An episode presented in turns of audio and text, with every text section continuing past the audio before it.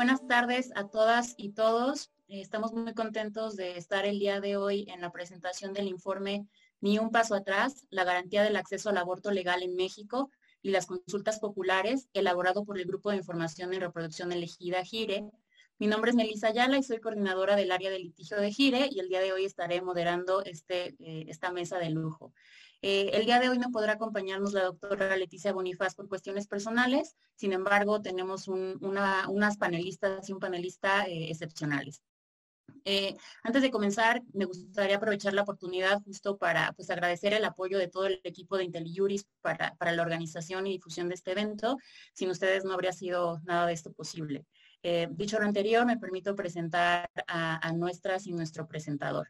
El doctor José Ramón Cosío Díaz es un abogado mexicano que se desempeñó como ministro de la Suprema Corte de Justicia de la Nación desde diciembre de 2003 hasta noviembre de 2018. Estudió la carrera de, Derecho en la Universidad de Colima y estudió la maestría en Derecho Constitucional y Ciencia Política en el Centro de Estudios Políticos y Constitucionales de Madrid. Realizó estudios de doctorado en la Facultad de Derecho de la Universidad Complutense de Madrid con la tesis El Estado Social y los Derechos de Prestación.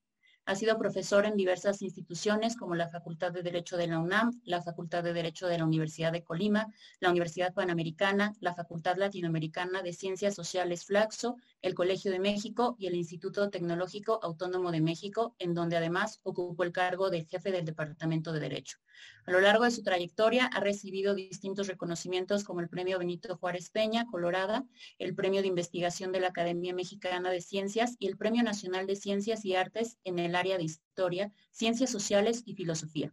Ha escrito una vasta cantidad de libros y artículos publicados como colaboraciones, memorias eh, y en cuadernos académicos, en revistas especializadas, en revistas de divulgación y en periódicos. Desde 2014 es miembro del Colegio Nacional. Muchas gracias por acompañarnos, doctor. Asimismo, tenemos a la maestra Natalia Calero, quien es especialista en igualdad de género. Es fundadora de Coming Up, una plataforma que acompaña a las mujeres en su desarrollo profesional con perspectiva de género. La, maestra Natalia tiene más de 17 años de experiencia trabajando en organismos públicos, nacionales e internacionales en materia de derechos humanos y de igualdad de género. Trabajó como especialista en gestión de programas en ONU Mujeres México, donde tuvo a su cargo los temas de liderazgo y participación política de las mujeres, eliminación de la violencia contra mujeres y niñas y mujeres, paz y seguridad. Antes de unirse a ONU Mujeres, la maestra Natalia trabajó como asesora en la División de Derechos Humanos de la Suprema Corte de Justicia, donde supervisó la capacitación sobre igualdad y eliminación de estereotipos, la maestra Natalia Calero tiene una licenciatura en Derecho por el Instituto Tecnológico Autónomo de México y dos maestrías en negociaciones estratégicas de la Universidad de París y en gestión pública del Centro de Investigación y Docencia Económicas, CIDE. La maestra Natalia ha publicado diversos artículos en materia de igualdad de género y es profesora de cátedra en el TEC de Monterrey. La maestra Isabel Fulda Graue es licenciada en Ciencia Política y Relaciones Internacionales por el Centro de Investigación y Docencia Económicas, CIDE. Es maestra en teoría legal y política por la University College London, UCL, grado para el cual obtuvo la beca Chevening 2015, otorgada por el gobierno británico. Ha participado en proyectos de investigación de temas de género, en estudios de opinión pública, así como en consultorías relacionadas con género, feminismos y derechos humanos. Comenzó a laborar en GIRE desde 2012, donde ha ocupado diversas posiciones, incluyendo la coordinación de investigación de 2017 a 2020 y a partir de marzo de 2020 se desempeña como subdirectora. Muchas gracias a ambas por acompañarnos. Para dar inicio a esta presentación del informe, le daré el uso de la voz a la maestra Isabel Braues, directora de GIRE, quien hará una presentación de lo que trata este, este informe elaborado por el Grupo de Información en Reproducción Elegida, y en un segundo momento se le cederá el uso de la voz a la maestra Natalia Calero y al doctor José Ramón Cosío Díaz para que también nos, nos hablen de, de este informe. ¿no? Una vez que hayan terminado, se pasará una segunda ronda donde las participantes y el participante reaccionarán a los comentarios de las y el integrante de la mesa y finalmente tendremos de 5 a 10 minutos para eh, preguntas del público. Maestra Isabel Fulda, le cedo el uso de la voz. Muchas gracias, Melissa. Pues quisiera iniciar también con, agradecer pues el espacio a todo el equipo de IntelliJuris, eh, también a todas las personas que están conectadas y como ya decía Melissa, pues a, nuestras, nuestro panelista de, lujo, muchas gracias también por, por estar aquí, por tomarse el tiempo también de revisar este documento que estamos presentando el día de hoy desde GIRE. Eh, pues también para, para, dar un poco de, contexto a, este informe que estamos presentando, que, se titula Ni un paso atrás, la garantía del acceso del aborto legal en México y las consultas populares. Este documento va a estar eh, disponible a partir de ahora en, la página web de GIRE y en nuestras eh, redes sociales para quien quiera consultarlo a mayor detalle. pero quisiera empezar por, por comentar un poco qué es lo que llevó a, GIRE, que es una organización que desde hace más de 30 años se dedica a impulsar los derechos reproductivos en México y en particular el, tema del aborto ha sido central eh, desde que inició la organización, eh, pues decir cómo es que llegamos aquí, ¿no? Eh, y creo que este es un contexto que, todas y todos deben conocer, ¿no? El, tema de las consultas populares, pues es central en cualquier discusión de, de democracia, de constitucionalismo, de derechos humanos, pero ha adquirido una mayor centralidad quizás en los últimos años con eh, la administración actual y el hecho de que pues hemos tenido varias discusiones relevantes eh, y pues bueno, muy recientemente una, una consulta popular eh, en concreto.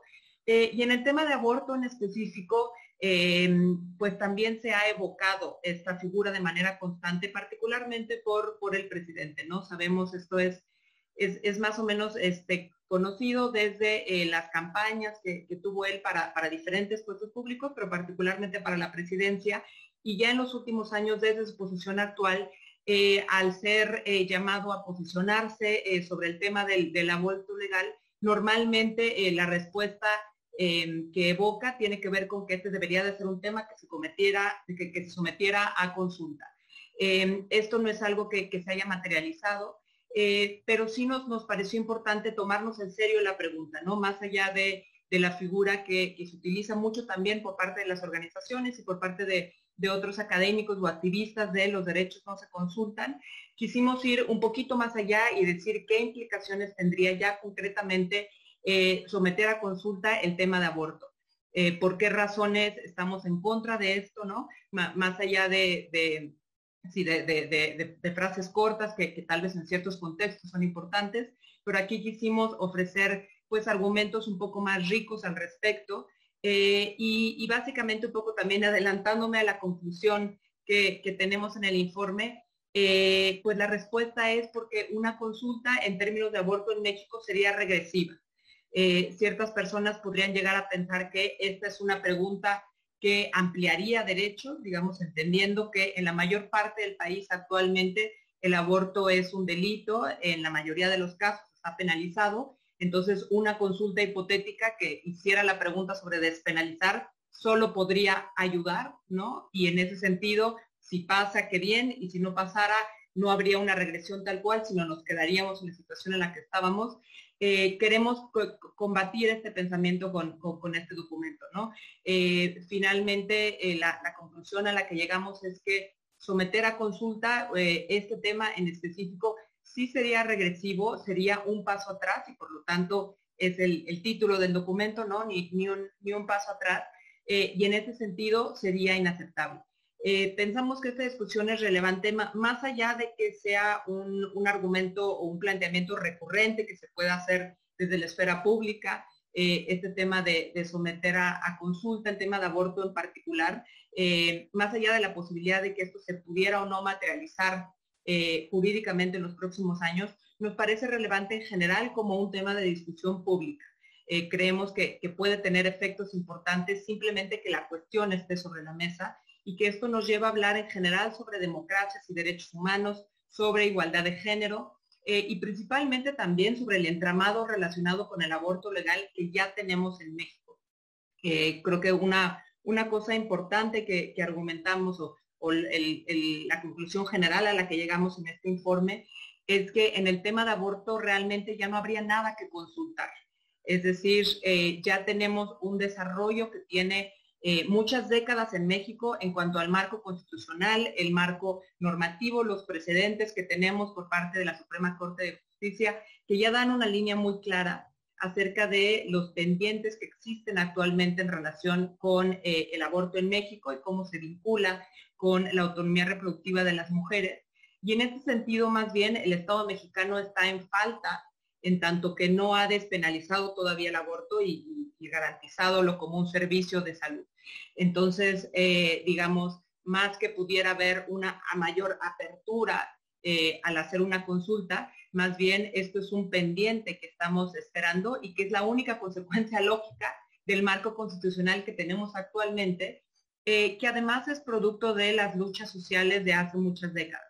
Creo que un, elemento importante que quisimos plantear en este documento también es cuestionar esta dicotomía muy frecuente que, se plantea cuando entramos a esta discusión sobre democracia y derechos humanos, ¿no? Esta idea de que de alguna manera están contrapuestos, son incompatibles, los mecanismos de participación directa son una amenaza directa a, a los derechos humanos, ¿no?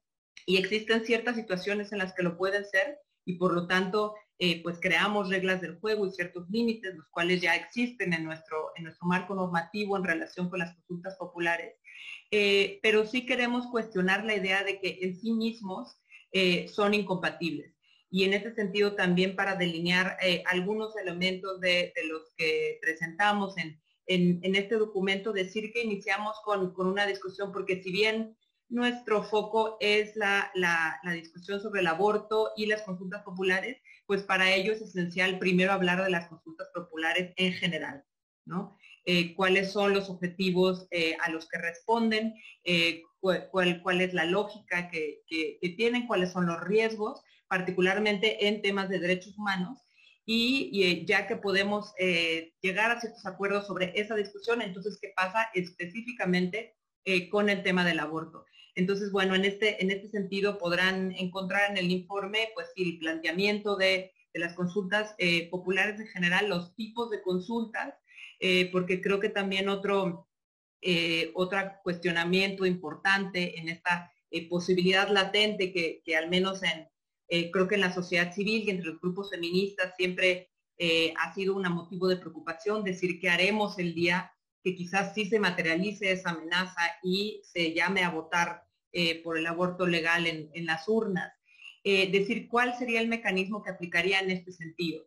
¿no? Eh, existe para, para, un mecanismo de, consulta jurídica formal, pues existen diferentes tipos de filtros, incluyendo el, de la Suprema Corte de Justicia y después el, el, Congreso y obviamente que la participación que podría tener el Instituto Nacional Electoral, pero también existen estas otras figuras que son las consultas más bien políticas, que no son vinculantes y que por lo mismo no siguen estas reglas del juego eh, y que además son relevantes en nuestro contexto actual porque se han utilizado, ¿no? Y, creo que en general podríamos pensar que hay, eh, sería tal vez poco probable que se pudiera materializar una consulta tal cual jurídica sobre el tema de aborto en México, eh, pero sí podríamos tener una consulta política y esto podría implicar pues ciertos este, riesgos, incluso simplemente simbólicos del, mensaje, ¿no? ¿Qué, ocurre cuando después de ciertas eh, décadas que recogen, eh, digamos, las, luchas sociales de los derechos humanos y,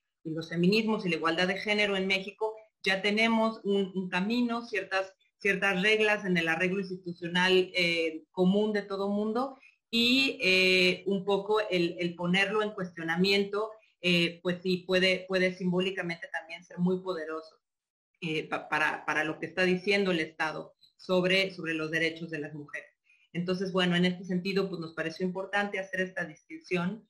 Eh, y bueno, más, más tarde, pues describir cuál es el entramado, como ya mencionaba, sobre que da soporte al acceso al aborto en México. Y solamente por mencionar muy brevemente algunos elementos, pues los, tratados internacionales, las decisiones eh, de, la Corte Interamericana, por ejemplo, las decisiones propias de, la Suprema Corte de Justicia de la Nación en relación específicamente eh, sobre el acceso al, aborto, y pues diferentes normativas como la Ley General de Víctimas, la norma 046, o sea, decir que si bien tal vez lo más visible sobre el aborto en México actualmente es el hecho de que está penalizado en gran parte del país, pues ahí existe eh, muchísimo más, existen avances importantísimos que, hemos logrado en ese sentido y cuya, eh, como decía, consecuencia también para, armonizar eh, todo nuestro marco legal, pues sería reconocerlo como un servicio de salud y por lo tanto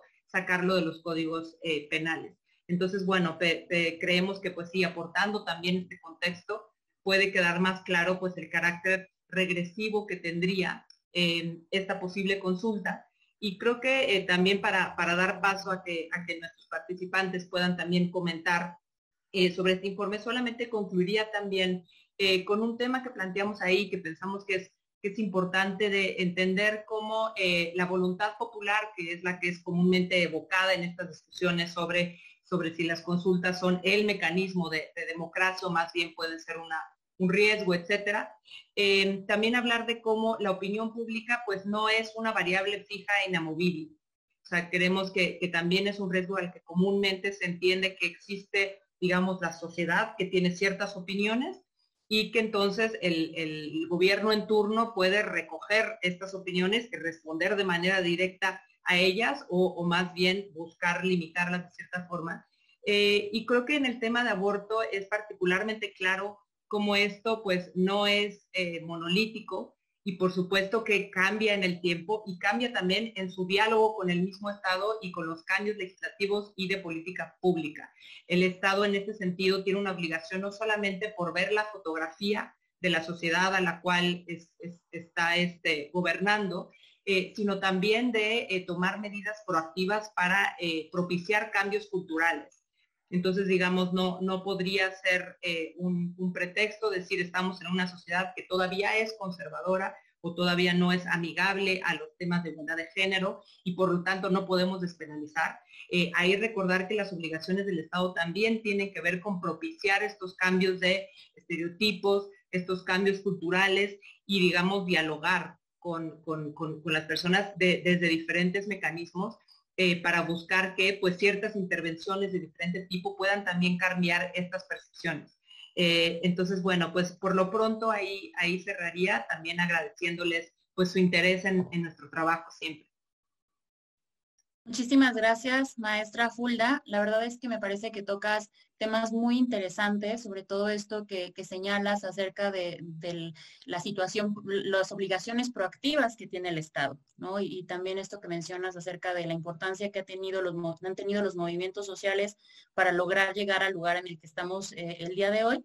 Eh, ahora le cedo el uso de la voz a, la maestra Calero para que también reaccione un poco a esta presentación que hace eh, la subdirectora de Gire, Isabel Fulda, y, nos comparta su, posicionamiento. Muchas gracias, muy buenas tardes a todas y a todos. Eh, felicidades a Gire por este em, informe y ante Liyuris por em, la plataforma. bueno, y además este, es un honor de alguna forma estar aquí em, representando a nuestra querida Leticia Bonifaz. Yo quisiera abordar este tema eh, desde tres puntos, porque además estoy segura que, que, nuestro, nuestro participante ahondará mucho más en, el tema del derecho nacional. Pero por un lado, hablar de cómo cuando hablamos de aborto sí estamos hablando de derechos humanos y también cómo se ha abordado esto desde el sistema internacional, del que México, por supuesto, eh, es parte y que, digamos, en, términos de, la reforma constitucional, el artículo primero de 2011, tiene obligaciones eh, eh, en esta materia. La segunda tendría que ver con, en la realidad, cómo, cómo podemos ver esto, el impacto que esto podría tener una consulta y sobre todo pensando en el principio de interseccionalidad para ver realmente quiénes serían las mujeres más afectadas también, porque es importante. Eh, también desde el, desde el sistema de Naciones Unidas se visto la relación entre pobreza y el ejercicio de derechos humanos y eso tampoco deberíamos de, de perderlo de vista. Y en tercer lugar, hablar sobre esto que, decía Isabel al final y es cómo también el derecho se tiene que em, digamos, eh, posicionar frente a una oleada que estamos viendo a nivel internacional, pero además en la región de América Latina, muy preocupante de un discurso antiderechos. Entonces, em, quisiera, quisiera rápidamente abordar esos tres puntos. Primero decir que, eh, como también lo señala muy bien el, informe de Gire, eh, los, el comité de la CEDAW también habla del comité justamente este, de otro comité de derechos humanos, pero el comité de la CEDAW, que como ustedes bien saben, es el comité que da seguimiento al cumplimiento de las obligaciones de los estados, específicamente eh, en materia de la CEDAW, que es esta convención para eliminar todas las formas de discriminación contra las mujeres, la mujer, pero bueno, este, era el 79, ahora ya hablamos de las mujeres en eh, pluralidad.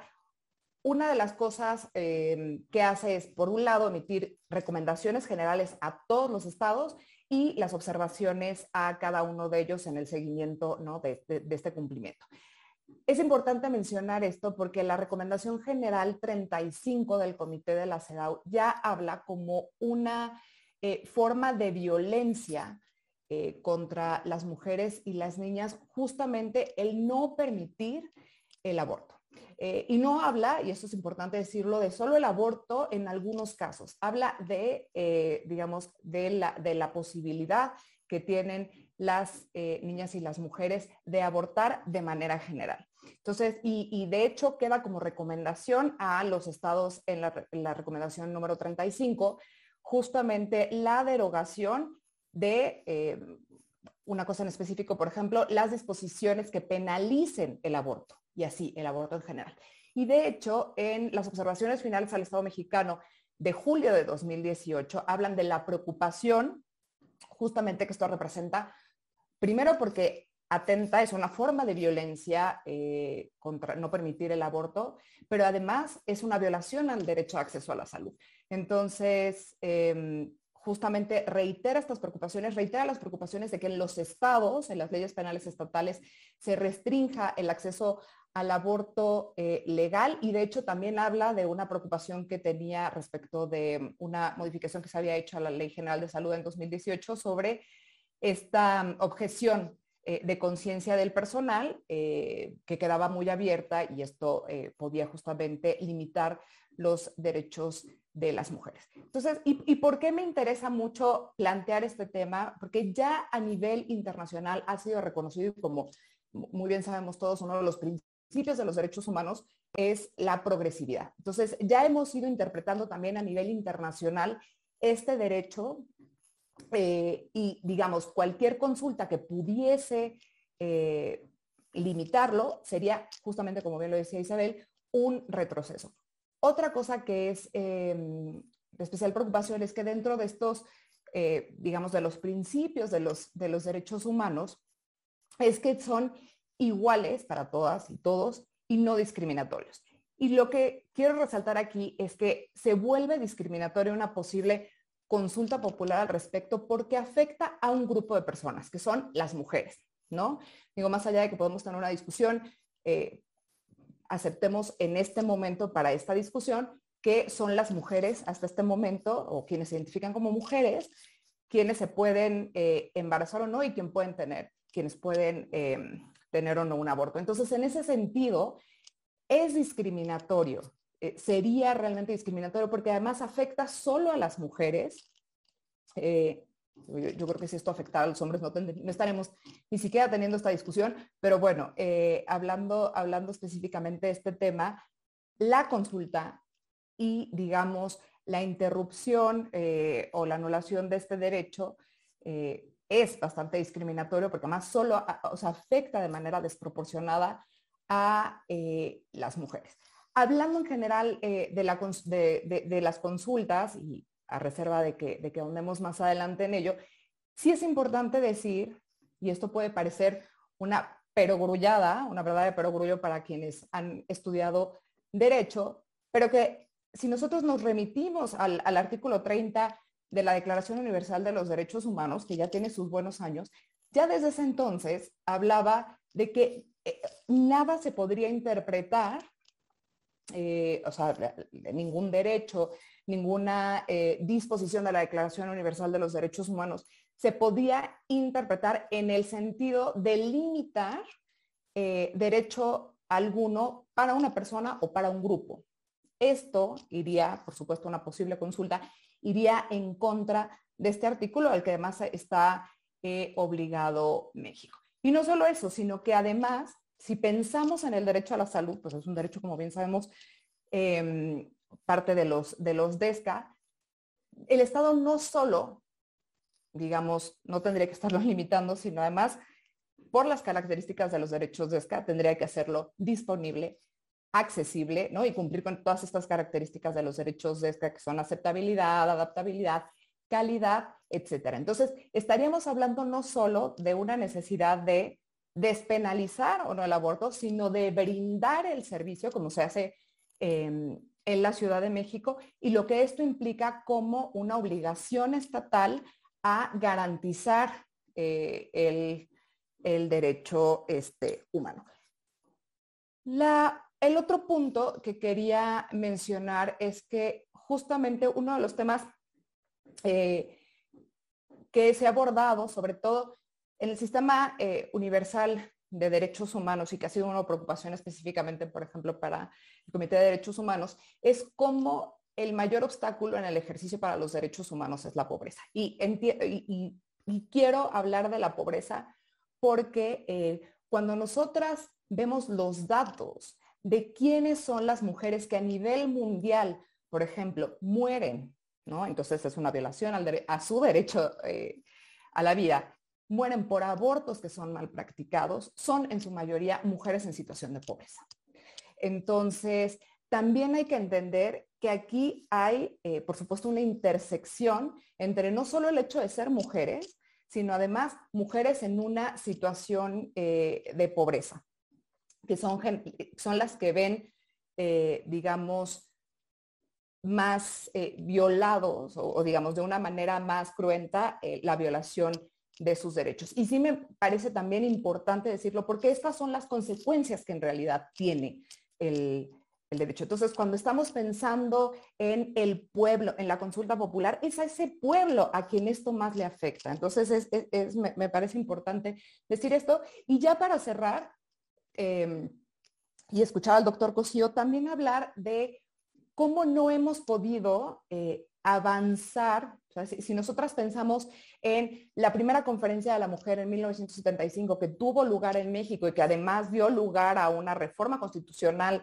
bastante completa en materia de igualdad en 1974, ¿cómo después, digo, pensando en la plataforma de acción de Beijing en, 1995 y ahora que, que hace poco celebramos los 25 años, no hemos logrado avanzar eh, a la medida que lo hemos querido en la garantía de los derechos humanos de las mujeres en particular. Entonces, es importante resaltar también cómo este, este hecho que afecta, insisto, específicamente a las mujeres es una discriminación de género también.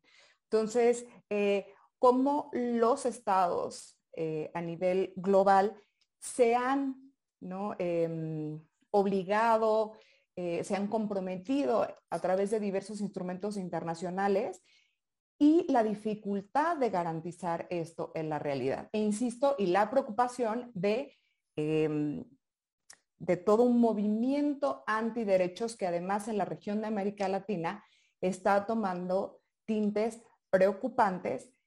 Y ya para cerrar, decir esto.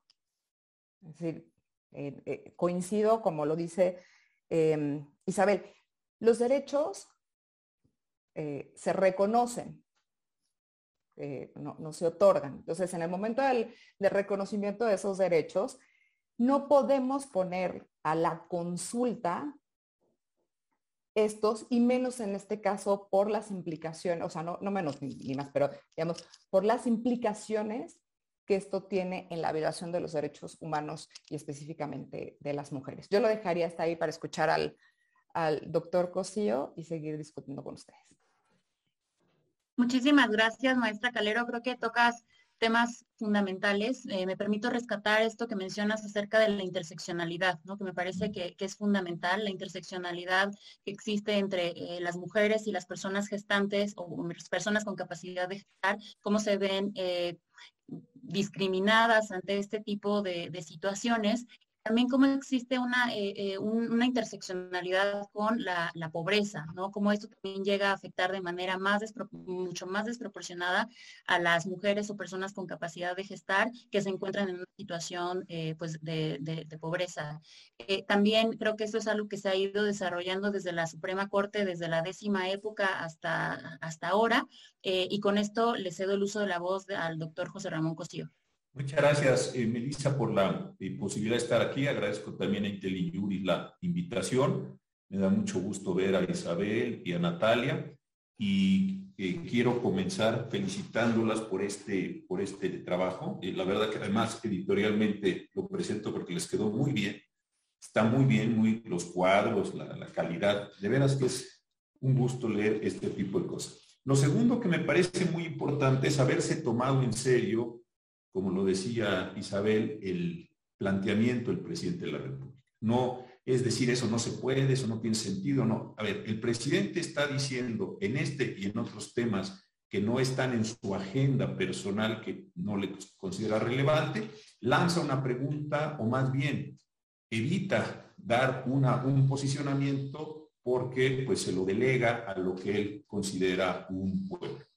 Lo primero que me llamó la atención del libro es que está, y está muy bien, que hayan hecho una diferenciación entre distintos tipos de consultas. Efectivamente están las consultas políticas, yo coincido con esa expresión que hace el presidente de la República o que ha llevado varias veces con una hidroeléctrica en el estado de Morelos, Puebla, con la consulta llamada así por él sobre el aeropuerto, el tren Maya, en fin, estos ejercicios que hace él, que pues con toda franqueza y con todo respeto, no tiene ningún sustento jurídico. Es la manera en la que él considera que un cierto electorado, que un cierto conjunto de personas le están dando un mandato. Pero podría existir o no la consulta, podría él mismo generar desde su ideología o de su programa de gobierno, su programa de transformación, lo que le pareciera y tendría exactamente el mismo fundamento jurídico, porque eso no va.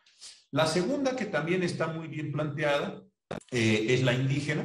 Hay otros ejemplos de esta, la que tiene que ver con personas con, discapacidad, pero entiendo que esto fue lo que ustedes quisieron concentrarse, son de carácter legal, ¿no? Ya sabemos que hay ciertas leyes que, o ciertos tratados internacionales que nos exigen eh, en el país que eh, consultemos a la población afectada. El caso más claro es eh, el de pueblos y comunidades indígenas, pero también personas con discapacidad, esto también ya lo ha resuelto como dice ahora Belisa, la Suprema Corte ya hay precedentes importantes, sobre todo con las personas que tienen el síndrome de Asperger. Entonces, hay ejemplos interesantes.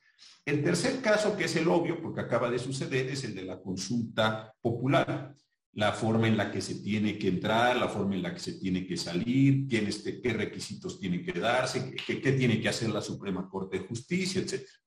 Entonces, la primera cuestión bien interesante es, ¿a qué querrá, porque no lo sabemos, él no lo ha dicho, querrá referirse el presidente? Si es una consulta política desde la cual él considera que tiene la, posibilidad de ir con el electorado con la ciudadanía en general, preguntarles y de eso obtener un mandato para hacer o no hacer, insisto, ahí sí coincido con el análisis, eh, quitemos esa máscara que se está poniendo el presidente, quitemos ese parapeto en el que se está colocando el presidente para decir, es un mandato el azul, eso no es un mandato, esa es una forma, como ha pasado en otros casos donde él sale y bajo una metodología muy poco rigurosa, con casillas muy poco abiertas, colocarse en lugares muy discrecionales, eso me parece que no valdría como consulta popular. Y y, regreso a mi tesis, da lo mismo si eso lo hace o no lo hace, porque es un acto de decisión de él, simplemente.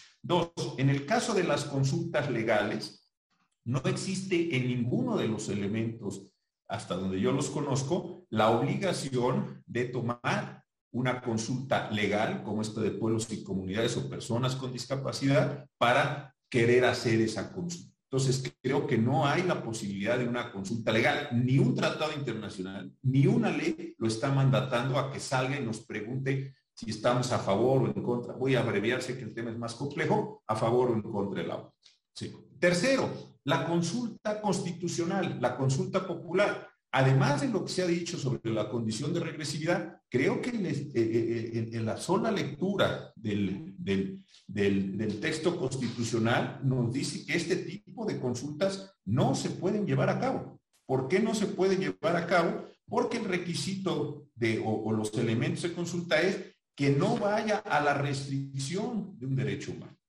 Más allá, insisto, del problema de, de regresividad, yo no puedo consultar a la ciudadanía mexicana si están a favor o en contra de restringir un derecho humano. Y pongo el, eje, y pongo el caso concreto. Para las personas que les consideran que el aborto es una decisión, como somos, yo creo que muchos de los que estamos en el programa, y si no, pues también en ese momento no quiero entrar a una disputa de esa naturaleza, evidentemente cualquier decisión que se tome la vamos a considerar restrictiva. Si nos dicen, no se puede, sí se puede, es restrictivo. Y en el otro sentido inverso, en los que las personas, por las razones que sean, no me meto ahora en ese, porque no es el objeto de esta charla, de esta presentación más que charla, pues considerarán que se les está también restringiendo su derecho a una vida desde el momento de la concepción, como la queramos clasificar. Ya sé que todos conocemos estos elementos, no también yo, pero no quiero entrar porque entonces tomo todo el tiempo en, escribir esos temas. Entonces, cualquiera que sea la respuesta, va a ser una respuesta restrictiva de derechos humanos. Para una parte del, del, espectro o para otra parte del espectro. No nos peleemos ahorita si quién está bien y mal. Simplemente digamos, yo salgo y consulto, ¿usted está a favor o en contra de la interrupción del embarazo por razones de causa, por razones de plazo. La respuesta me parece que eh, intrínsecamente es una respuesta restrictiva de derechos humanos para un grupo de la población o para otro. Creo que entonces no la Suprema Corte cuando le llevaran la pregunta para que la califique de constitucional o no, como pasó en el pasado con electricidad, con reforma energética o con eh, la parte de, la Ley Federal del Trabajo, o pasó después en esta cosa tan espantosa que dejó la Corte como una pregunta ininteligible, pero me parece que ahí la Corte tendrá que decir, esta pregunta es intrínsecamente inconstitucional.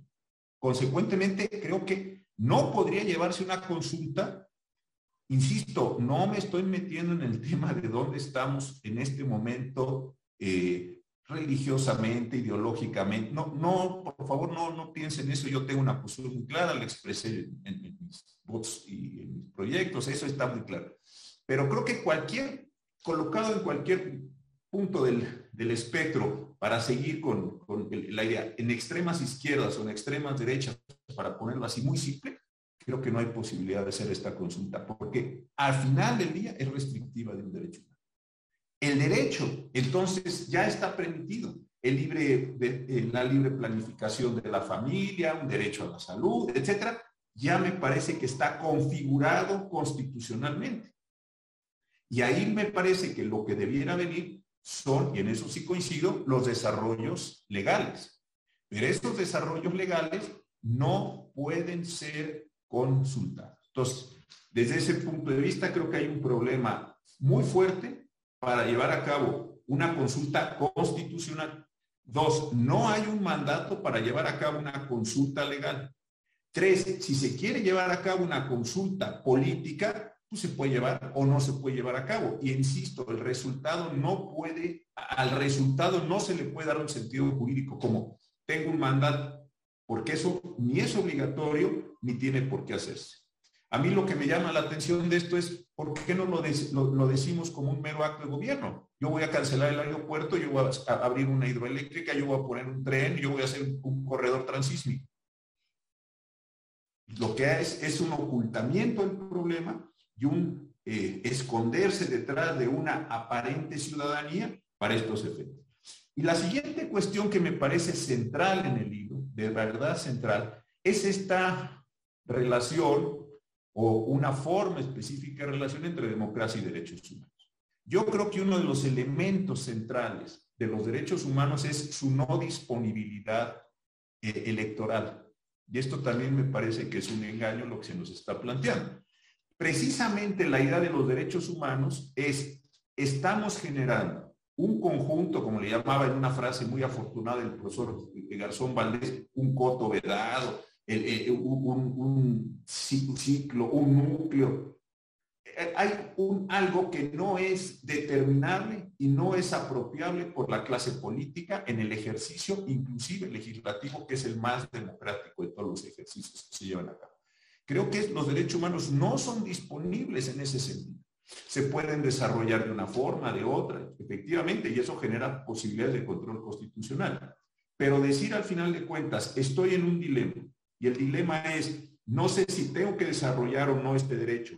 Y como no lo sé, lo voy a enfrentar con democracia o lo voy a instrumentalizar a la democracia. Me parece que es exactamente ir en contra de la filosofía básica de los derechos humanos desde la segunda posguerra. Es decir, los derechos humanos no los puedo someter a decisiones ni siquiera ciudadanas por el simple y sencillo hecho de que son, insisto, esa parte eh, no disponible de las clases políticas. Por si no, entonces también, ¿por qué no sometemos otros derechos? Expresión, tránsito, eh, creencia, salud, el que ustedes quieran. Este me parece que también es parte legal. Lo que al final entonces veo es que hay una estrategia política el presidente, es así, es clarísima, en el sentido de no quedo ni bien ni mal con un grupo o con otro, de las posiciones, ya dijimos, extremas, vamos a pensar que subiera dos, para abreviar, no quedo mal, no presento iniciativas, cosa que tampoco hizo cuando fue jefe de gobierno en la ciudad, no comprometo mi pensar, diluyo el tema dejo que los órganos estatales vayan resolviendo y en el último caso dejo que los amparos lo resuelvan. Y si hay, tiene una convicción religiosa o no, si él tiene una ideología o no, eso cosa que no me quiero meter, simple y sencillamente deja esto en el mundo de lo indisponible porque no lo está sometiendo a una condición política. Yo casi podría asegurar que no va a tener el empuje o no va a tener el deseo de someter estos temas a ninguna consulta. Simplemente es una salida de lo voy a someter cuando, No lo veo al presidente así como empujó la, el, proceso a los expresidentes, no lo veo empujando una consulta popular, este, a ver, pueblo de México o ciudadanía nacional, los que podemos votar, etcétera, por razones de edad, están, no lo veo que vaya a suceder. Tampoco lo veo armando una consulta popular una consulta legal, no tiene el mandato, no se vería obligado, la Corte no le va a decir, hey, te declaro inconstitucional tu ley o tu reforma porque no la consultaste como si pasa con consulta indígena.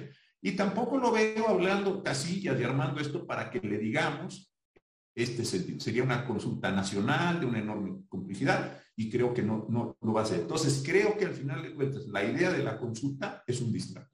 Y qué bueno que con este trabajo y con esto termino, se enfrentó el problema, porque está muy bien enfrentado en, lo que yo estoy diciendo, que simplemente es una síntesis de cosas. Y sí creo que nos deja el informe al final de cuentas una idea muy importante. Y la idea es, una cosa la democracia y otra cosa son los derechos Y no es una relación obvia donde esta democracia disponga de estos derechos. Esta democracia tiene que actuar, realizarse, desarrollarse conforme a estos derechos, no en oposición de los derechos ni como instrumentalización de los derechos. Muchísimas gracias por la, por la invitación. Disfruté mucho la lectura de este, este breve análisis.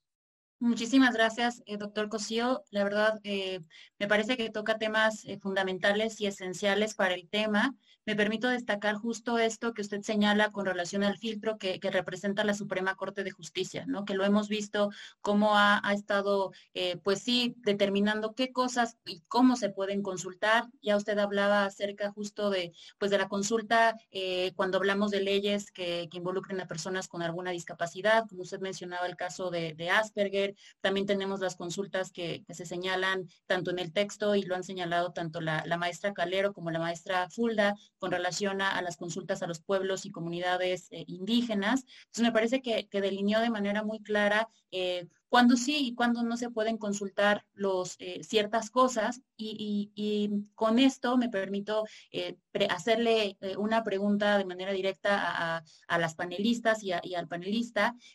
Si, si, los derechos humanos justos se han, se han convertido en parte del acuerdo político básico de la mayoría de los estados, como, como ha sido y como ha pasado en el Estado mexicano, ¿sería adecuado en algunas circunstancias someterlos a discusión a través de una consulta popular? Eh, si les parece bien, les cedo el uso de la voz primero a la, maestra Fulda y posteriormente a la maestra Calero y, terminamos con el, con el doctor Cosío. Muchas gracias, Melissa, y, muchas gracias también al doctor Cosío y a Natalia Calero por, sus comentarios tan, tan generosos sobre, sobre este trabajo que estamos presentando el, día de hoy.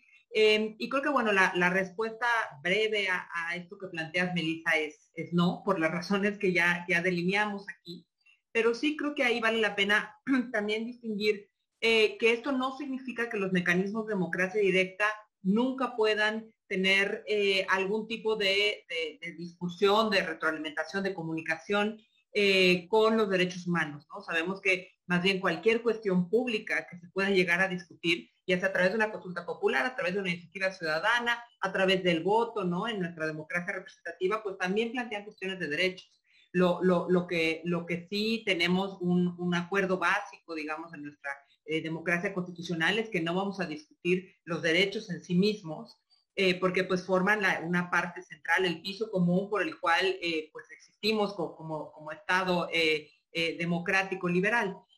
pero sí, sí pudiera haber cierto lugar en la cual ciertas decisiones de política pública, ciertos mecanismos para garantizar derechos, en ciertas situaciones se ha apropiado discutirlos. Y ya mencionaba el doctor Cosío este ejemplo de las consultas indígenas y las consultas eh, en cuestiones que afectan a personas con discapacidad. Por supuesto que son cuestiones que se relacionan con derechos humanos, de hecho se relacionan con una posible amenaza o retroceso a sus derechos colectivos, al territorio, demás, por, por la construcción de un proyecto de infraestructura. O sea, no, no son temas, no, creo que es difícil pensar en algún tema público que no tenga absolutamente nada que ver con derechos humanos. Eh, en realidad todos lo tienen. Lo que no vamos a discutir es la existencia misma de los derechos eh, ya, ya reconocidos, lo cual incluye el derecho a la autonomía reproductiva, que también, como ya mencionaban ambos, eh, tiene pues una, un, gran desarrollo en nuestro marco constitucional y normativo. Eh, y en ese sentido, si no tendría ningún lugar en general a discutir pues los, derechos a la autonomía reproductiva, el derecho a la privacidad, el derecho a la igualdad de género, eso no, no habría situación para hacerlo. Pues. Pero un punto que me gustaría destacar en, relación con, algo que mencionaba Natalia sobre eh, todas las recomendaciones que ya existen a nivel internacional relacionadas específicamente con eh, el acceso al aborto, la despenalización del aborto, es que creo que sí el, aborto en sí mismo no es el, derecho, ¿no? El derecho es la autonomía reproductiva, la igualdad de género, como. Eh, la despenalización del aborto o el acceso al aborto como un servicio de salud es un mecanismo para garantizar, no es el único, sin duda, pero sí despenalizar el aborto es al menos una condición necesaria, aunque no sea suficiente, para dar acceso a la autonomía reproductiva, este, al libre desarrollo de la personalidad, etcétera. Y creo que también como un punto importante a destacar eh, en relación con esto que decía es que ya tenemos eh, suficiente entramado que dice explícitamente esto sobre el aborto, ¿no? Esta no es una interpretación por parte del movimiento eh, feminista o de derechos humanos, diciendo, no, tal vez todas coincidimos en ciertos derechos humanos, pero el aborto no es ese mecanismo. Eh, en realidad ya, ya, ya tenemos también esa conclusión, ¿no? Como el aborto en específico, el acceso al mismo y para acceder a ello como servicio de salud, pues su despenalización, porque no, no, no, no puede simultáneamente en las mismas condiciones ser un derecho y un delito, ¿no? Eh, entonces el, el camino por el cual vamos a garantizar la autonomía reproductiva o uno de los caminos, porque que obviamente que, con la experiencia del aborto no es suficiente, eh, es, esta medida específica, legislativa y de política pública. Entonces, eh, en ese sentido también sí retomar el, decir, no, no es que no haya lugar para cierto tipo de, consultas y ya también este, nos, nos, ayudaba a aclarar el doctor Cosío esta distinción entre las, las consultas y creo que sí, desde, desde Gire coincidimos en que no habría realmente ningún riesgo con que pudiera haber una consulta constitucional relacionada con el aborto, eh, pero sí podría haber una consulta política. Quizás no está en el interés del, presidente, yo también coincido con, esa apreciación, pero digamos, pensando en, la situación hipotética en la que hubiera, sí nos parecía importante plantear eh, cuáles son las, motivaciones detrás de esto, ¿no? Eh, difícilmente son realmente recoger qué es, cuál es la voluntad popular para responder a ella por un espíritu democrático, realmente eh, este ejercicio pues iba más por trasladar el costo político eh, para así como, como ya es el doctor Cosío, no, no comprometerse con un tema que quizás a nivel personal o político es costoso, eh, le es costoso pronunciarse a favor y en contra. Y entonces, por lo tanto, ¿no? La, la retórica es trasladarlo a un ejercicio que realmente difícilmente va a materializar, ¿no? Eh, pero bueno, si quisiera materializar, pues habría todas estas restricciones. Eh, entonces, bueno, pues sí, por, lo pronto lo, lo, dejaría ahí. Muchas gracias. Muchas gracias, maestra Julia. Creo que, que lo, lo, presentas, respondes la pregunta de una manera muy clara eh, y, presentas un, tema toral, ¿no? El costo político es eh, trasladarlo a, la ciudadanía, a las personas que, que, vayan a votar, pues resulta hasta cierto punto peligroso, ¿no? Eh, ya lo mencionabas también en tu antigua intervención, el tema de lo simbólico. O sea, ¿cuáles, qué, qué, implicaciones simbólicas tiene esto para las mujeres y para las personas con capacidad de gestar? El hecho de que el presidente eh, diga que se va a someter a, una consulta eh, uno de sus derechos. Entonces, aquí me gustaría un poco que la maestra Calero abondara o, reaccionara a, esta, a estas declaraciones que hace Isabel y, y le cedo el uso de la voz. Muchas gracias. Yo creo que ya no quiero repetir lo que ella dijo, porque lo dijo clarísimo en, este tema de respecto a la pregunta que nos decía, los derechos humanos en sí, y eso lo sabemos de, la teoría, y porque así lo, recogen tanto el sistema internacional, el regional, el nacional, son imprescriptibles, ¿no? Los derechos humanos son acumulativos, entonces no prescriben, no caducan, no se pueden perder. Entonces, al contrario, vamos, vamos viendo cómo con el paso del tiempo eh, siempre hay una, bueno, busca haber una interpretación, al menos a nivel jurídico, que sea progresiva, que sea de una conquista de más derechos. Entonces, eso creo que ya lo, dejamos zanjado, al menos, a, menos que se quiera decir algo. Y em, yo quisiera retomar una cosa eh, que mencionó Isabel y que digamos, es más allá de lo jurídico, cuál es la parte simbólica del discurso, ¿no? Y lo que sí me preocupa seriamente es esta amenaza constante a los derechos de las mujeres. Eh, y no solo eh, que ya es bastante grave, digamos, en quitarlos o no, en reconocerte o no dentro del entramado jurídico, sea este, legislación, disposición administrativa, etcétera, eh, de un derecho o no de las mujeres, sino cómo se está en realidad actualmente garantizando eh, los derechos en general. Entonces, cómo esto, este discurso se, está, se traduce en la falta o no de presupuesto para, eh, digamos, las políticas públicas que garantizan esos derechos, porque digo, yo creo que todas y todos aquí estamos de acuerdo en que eh, es indispensable eh, ese el reconocimiento de los derechos a nivel constitucional, legal, etcétera, pero la materialización de esos derechos implica todo un hacer, un no hacer en algunos casos también del Estado, pero eh, digamos este, por ejemplo, el acceso a la salud, todo un, eh, por mencionar algunos con los que está relacionado este derecho, es todo lo que el Estado tiene que hacer para materializar ese derecho. Y entonces, eh, digo, yo estoy, no quiero desviar la conversación, pero sí también el foco en que esto simbólico de voy a poner a consulta esto es una amenaza constante que además sí está, lo que sí está pasando es que en la política pública, que en general garantiza y materializa la realización de esos derechos, hay una amenaza constante y hay, eh, digamos, estudios de esto, de cómo se ha ido reduciendo, por ejemplo, el presupuesto para garantizar estos derechos. Entonces, Em, si bien pudiera no tener un desenlace jurídico de, digamos, del cambio de una norma, sí eh, me preocupa el, digamos, el mensaje y la amenaza, por decirlo así, a los derechos y a la materialización, digamos, específicamente de esos derechos. Maestra Calero, creo que menciona, pones los, los puntos sobre las CIS con esta, esta intervención. Creo que eh, tienes toda la razón. La verdad es que yo no lo había visto así. Creo que también uno de los puntos tan más importantes es eh, justo la elaboración de presupuestos con perspectiva de género. ¿no? Qué importante esto se ha vuelto justo porque gracias a, este tipo de presupuestos que realmente tocan, eh, que se, se realizan, se, se planean con perspectiva de género es que se logran materializar, se logran garantizar estos derechos, ¿no?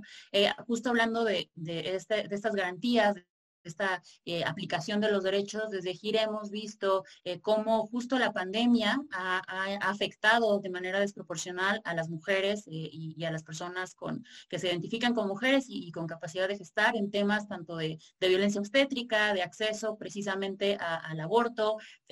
han habido un incremento brutal en temas de, de violencia contra las mujeres. Y, me gustaría justo que, el doctor Cosío terminara esta, esta segunda ronda eh, hablando un poco acerca de, lo que tanto la maestra Fulda como la maestra Calero ya, ya mencionaban. Les cedo el uso de la voz. Sí, saliéndonos, porque esto ya no tiene que ver con el tema de consulta, ¿no? Yo creo que el tema de consulta ya lo analizamos suficientemente y, eh, y, ya está, digamos, creo que está las... A mí la parte que me está preocupando mucho actualmente es, es esta, el presidente López Obrador no habla de derechos humanos. El presidente López Obrador habla de, y no está mal ese punto, eh, lo voy a, decir ahora, habla de pensionados, habla de personas de la tercera edad, habla de estudiantes, etcétera. Pero a mí algo que me preocupa muchísimo es que en su discurso yo no percibo que tenga el propósito de desarrollar los derechos humanos. Inclusive observemos su lenguaje, que es con lo que nos podemos referir a él. Entonces, el presidente a mí me parece que lo, su, gran propuesta de derechos humanos fue haber establecido dentro del artículo cuarto un sistema de pensiones. Eso puede calificar como derechos humanos, desde luego que sí, pero no está él en la clave de derechos humanos.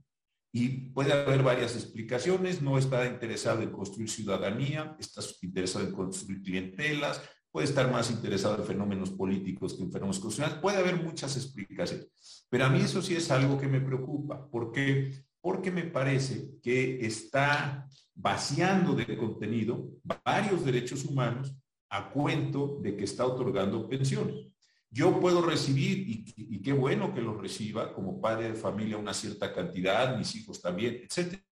Ya tengo ahí entre todos una cantidad importante de dinero, dado mi condición socioeconómica. Esto, en primer lugar, lo voy a aprovechar para el comer, puedo aprovecharlo para un techo, etcétera. Pero una vez que haya satisfecho esas necesidades primarias, tengo que ir a un sistema de salud. Y este sistema de salud no tiene ya que ver con este ingreso. O la compra de los medicamentos como gasto de bolsillo no tiene que ver con este ingreso. ¿Sí me explicó? Este es el problema central que yo estoy viendo ahora. Y esto desde luego tiene mucho que ver no solo con los derechos eh, generales, no solo con los derechos más particulares de la salud, sino me parece que también tiene que ver con derechos sexuales y reproductivos. ¿Por qué razón? Porque ahí sí coincido completamente con Isabel y con Natalia, no se está dando el conjunto de eh, elementos presupuestales para que pueda haber un gasto desde el Estado que le otorgue a las personas prestaciones. Este es la parte más preocupante. Entonces, venimos de un pico, desde mi punto de vista, de los derechos humanos, tanto retórico como normativo. En algún momento el pico retórico era muy alto y el normativo era bajo. La reforma de 2011 me parece que le dio una cierta consistencia. El pico eh, de, cumplimiento normativo y de políticas públicas presupuestales de los derechos humanos, a mi parecer, está decayendo muy rápido porque no hay el otorgamiento de las prestaciones y el discurso narrativo o la narrativa de derechos humanos a mi parecer, también empieza a decaer. El otro día ustedes escucharon que el presidente dijo que eh, habíamos o estábamos en una condición muy dividida como la sociedad. ¿Por qué? Porque estábamos buscando la satisfacción de derechos. Lo dijo expresamente en una charla de estas mañanas. Y esto a mí sí me preocupó, porque el presidente estaba pensando, según yo, que esto, la idea de los derechos, era un ejercicio del individualismo, ¿no? Como si para que los derechos se ejercieran bien, tendríamos que ejercerlos, no digo cuál sea su teoría, porque no la conozco, en unas condiciones muy comunitarias. Pero pues ya sabemos que los derechos lo que te generan son posiciones individuales frente al Estado. Que pueda haber algunos derechos que colectivicen o colectivos que se puedan eso también ya lo sabemos. Pero a mí me pareció que esa disyuntiva de o estás con la colectividad y te sumas a la colectividad, o estás en tu individualidad y entonces eres egoísta, etcétera, sí me parece que es una tensión extraordinariamente compleja. Y eso es algo que también me está preocupando. Insisto, la retórica empieza a decaer o está en un punto, si ustedes quieren, en una meseta. Tampoco la he graficado ni tampoco tendría cuáles son las variables para graficarlo, pero ese no es.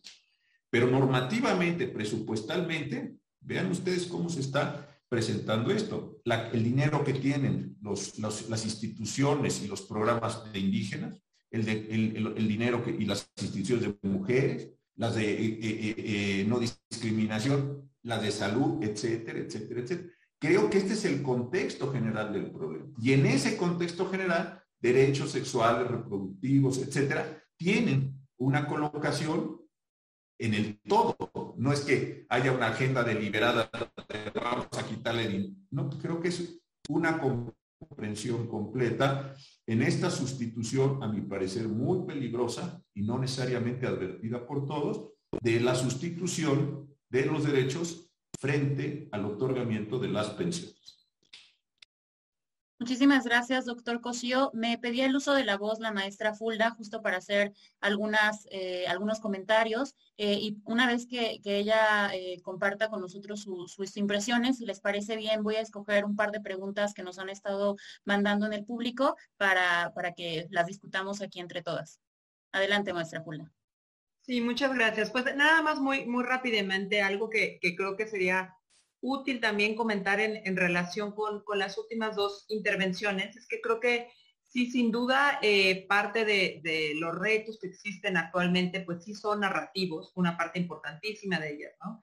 Discursivos, narrativos, y creo que ahí también, eh, pues bueno, la, academia, las organizaciones sociales tienen un papel fundamental también en, cuestionar eh, el, el, uso de estos términos en la esfera pública pero sí creo que si algo eh, sí ha caracterizado a la impresión actual también es la evocación de, para hablar de justicia, quizás no de derechos humanos, pero sí de, justicia social y creo que ahí también eh, una oportunidad, digamos, porque son obviamente que los derechos humanos y la justicia están entrelazados eh, de manera importantísima, no, no tendríamos por qué, por qué separarlos de esta manera, pero creo que una cosa importante también a, a puntualizar en el tema de aborto es esto que también decía Natalia casi, casi al inicio, cómo esto pues afecta de manera diferenciada, o sea, no solamente afecta a todas las mujeres y las personas gestantes, sino mucho más eh, a aquellas que están pues en mayores condiciones de discriminación, opresión, etcétera. Entonces, en ese sentido, rescatar también esta premisa feminista de que el aborto siempre ha sido un tema de justicia social eh, y ahora de justicia reproductiva, ¿no? No, no, no solamente de, derechos humanos, o al ser de derechos humanos también lo es de justicia. Y creo que ese también es un reto importante que tenemos el poder posicionar o quizás encontrar maneras discursivas, dependiendo del espacio eh, y del objetivo que tengamos, eh, de hablar también en este tipo de, claves distintas. Eh, y decir también como en, un tono quizás más optimista, creo que, creo que todas aquí coincidimos con, la idea básica de lo absurdo que resulta hablar específicamente de consultas populares y el tema de aborto en México en este momento del arreglo y los riesgos que eso pueda, pueda tener pero también decir que, muy a pesar de esta ambivalencia específica por parte del presidente y esta evocación a la consulta, eh, hemos tenido avances importantísimos tan solo en los últimos meses, ¿no? O sea, decir, eh, digamos, el, tema del, acceso al aborto en México avanza muy a pesar de lo que diga o no diga el, presidente y a pesar de esta discusión que, es muy rica y es importante y desde quien nos parece importante y por lo mismo desarrollamos este documento, eh, pero sí podemos ver que más allá de, esto que viene desde el Ejecutivo Federal, pues sí, los congresos locales, pues muy recientemente despenalizaron el aborto en dos entidades. Tenemos decisiones de la Suprema Corte de Justicia que son importantísimas y que siguen saliendo de manera muy reciente, pero que encuentran respaldo en decisiones anteriores e incluso desde el mismo Ejecutivo Federal, ¿no? Quizás no la figura específica del presidente, eh, pero desde la Secretaría de Salud, pues tenemos también ciertos cambios de política pública importantes, al menos en los últimos meses, digo, más allá de los retos presupuestales con los cuales coincidimos totalmente y han sido, han sido muy, eh, muy importantes para debilitar a las instituciones, particularmente de derechos humanos en los últimos años, pero vemos que hay la publicación de, documentos administrativos que quizás hace años no soñábamos con, con poder tener a nivel federal. Entonces sí, también entender que, digamos, el, acceso al, aborto como mecanismo de garantía de los derechos humanos, pues es algo que, sigue avanzando más allá de esta posible amenaza de someterlos a algún tipo de consulta. Em, y ya con, con, eso cerraría. Gracias. Muchísimas gracias. Eh, voy a seleccionar dos preguntas nada más de las que nos han hecho aquí en el, público, justo por respeto al tiempo tanto de nuestros asistentes como de nuestros panelistas, nuestros panelistas. Eh, la primera es, ¿se podría dar la misma interpretación para el caso de la consulta que se dio el primero de agosto? Es decir, afectar el derecho al acceso a la justicia de las víctimas. Esta es la primera. Y la segunda eh, en la pasada consulta hubo voces que se inconformaron con aquello que vieron como consultar la aplicación de la ley. De consultar el aborto, estarían a consulta los derechos humanos reconocidos constitucionalmente, además de la evidente violencia a limitar el acceso a este derecho. Si les parece bien, le doy el uso de la voz a la maestra Calero y posteriormente al doctor Cosío. Gracias, Melissa. Yo le voy a dejar al, doctor Cosío la más difícil, este, que es la primera. Yo, y de la segunda creo que ya la resolvimos. Es el tema, por supuesto, de eh, poner, o sea, una consulta no tendría, no tiene ni sentido jurídico ni de ningún otro tipo. Y lo que ya habíamos dicho, solo para zanjar y que quede claro, es eh, los derechos humanos, como tal, el ser reconocidos, no otorgados, este, como tal, no se consultan. Bien, hablábamos de, los medios para garantizar estos eh, derechos pudieran, digamos, eh, o tienen formas de, digamos, de, discusión, pero en sí los derechos como tal no, no, no, se consultan y consultarlos, por supuesto, es una regresión y, va en contra de, los principios de los derechos humanos como el de progresividad, por ejemplo. A ver, gracias. Y, gracias Natalia por, este gesto tan, tan, amable. Este, no, a ver, dos cosas. ¿El derecho se consulta? Pues sí, sí se consulta. Ni modo que no. Una consulta lo que termina teniendo, si satisface los porcentajes, todo, lo que satisface, pues es una, un, eh, eso genera la necesidad de hacer una ley, emitir una amnistía, o sea, el derecho sí se consulta, sí. Creo que lo que estaba a discusión en esa consulta es, ¿tú estás de acuerdo en que se le aplique la ley a los presidentes si han cometido delitos? Eh, el problema no era si se estaba consultando, era la forma en la que se estaba consultando en concreto. Quitemos presidentes para no politizar el tema. Es como preguntar, ¿tú estás de acuerdo a que los asesinos o los violadores o los ladrones se les aplique la ley si se les demuestra que han robado? Será una pregunta, la del presidente, era, yo creo que eso fue lo que generó la discusión. Pero si tú dijeras una pregunta, por ejemplo, como la quiso hacer el propio presidente López Obrador, la reforma energética es violatoria de no sé qué cosa, pues la respuesta podría haber sido sí, sí es altamente violatoria. La Corte por mayoría de 10 a 1, yo fui el único que voté con su consulta, porque me parecía que tenía mucho sentido y no tenía necesariamente que ver con problemas tributarios. La respuesta era buena. ¿Tú crees que esto afecta a esto y a esto y a esto? ¿O tú estás a favor de que se haga esto y esto y esto con la industria petrolera y eh, eléctrica nacional o no? Ahí sí se construye derecho, porque vamos a suponer que la Corte lo hubiera admitido, vamos a suponer que se hubiera votado, vamos a suponer que tuviera el 40%, al final era un mandato para decir, vamos a llevar una iniciativa y vamos a hacer todo el proceso para abrogar o modificar lo que sea. Ahí hay construcción de derecho y sí se estaba consultando el derecho. Pero insisto, en la pregunta concreta que mandó el presidente, pues la pregunta, yo creo en lo personal que no tenía mucho sentido. Insisto, quitemos presidentes y pongamos ladrones o pongamos asesinos. ¿Usted está de acuerdo que los asesinos sean llevados a un proceso se haga una carpeta de investigación y en caso de ser encontrado se les impongan penas de prisión, ¿quién va a decir a eso que no? No, fíjese que yo creo que los asesinos no se les debe poner, ah, pues, mire usted, estamos en otro modelo social y en otro modelo político y en otro modelo de convivencia. Entonces sí creo que hay que distinguir y no decir el derecho no se consulta, porque si ese fuera en sentido riguroso, no tendríamos que consultar nunca nada, a menos que estuviéramos consultando cosas que nunca tuvieran la posibilidad de hacerse derecho. ¿Sí me explico? Entraríamos en un círculo ahí completamente vicioso que no, no, no nos rompería nada. Creo que entonces lo conveniente es distinguir a qué nos estamos refiriendo en estos dos ámbitos, Melissa. Muchas gracias. Muchísimas gracias, doctor Cosío. Con esto daríamos cierre a, esta, esta presentación. De nueva cuenta, eh, reitero mi agradecimiento tanto a la maestra Calero, al doctor José Ramón Cosío y a la maestra Fulda, también por supuesto a, toda la plataforma de IntelliJuris eh, que nos estuvieron apoyando para la organización y presentación de este informe. Les recuerdo que este informe estará disponible en la página de Gire eh, y podrán acceder a este también de forma electrónica. Les agradezco mucho el que hayan estado aquí con nosotras y pues buena tarde.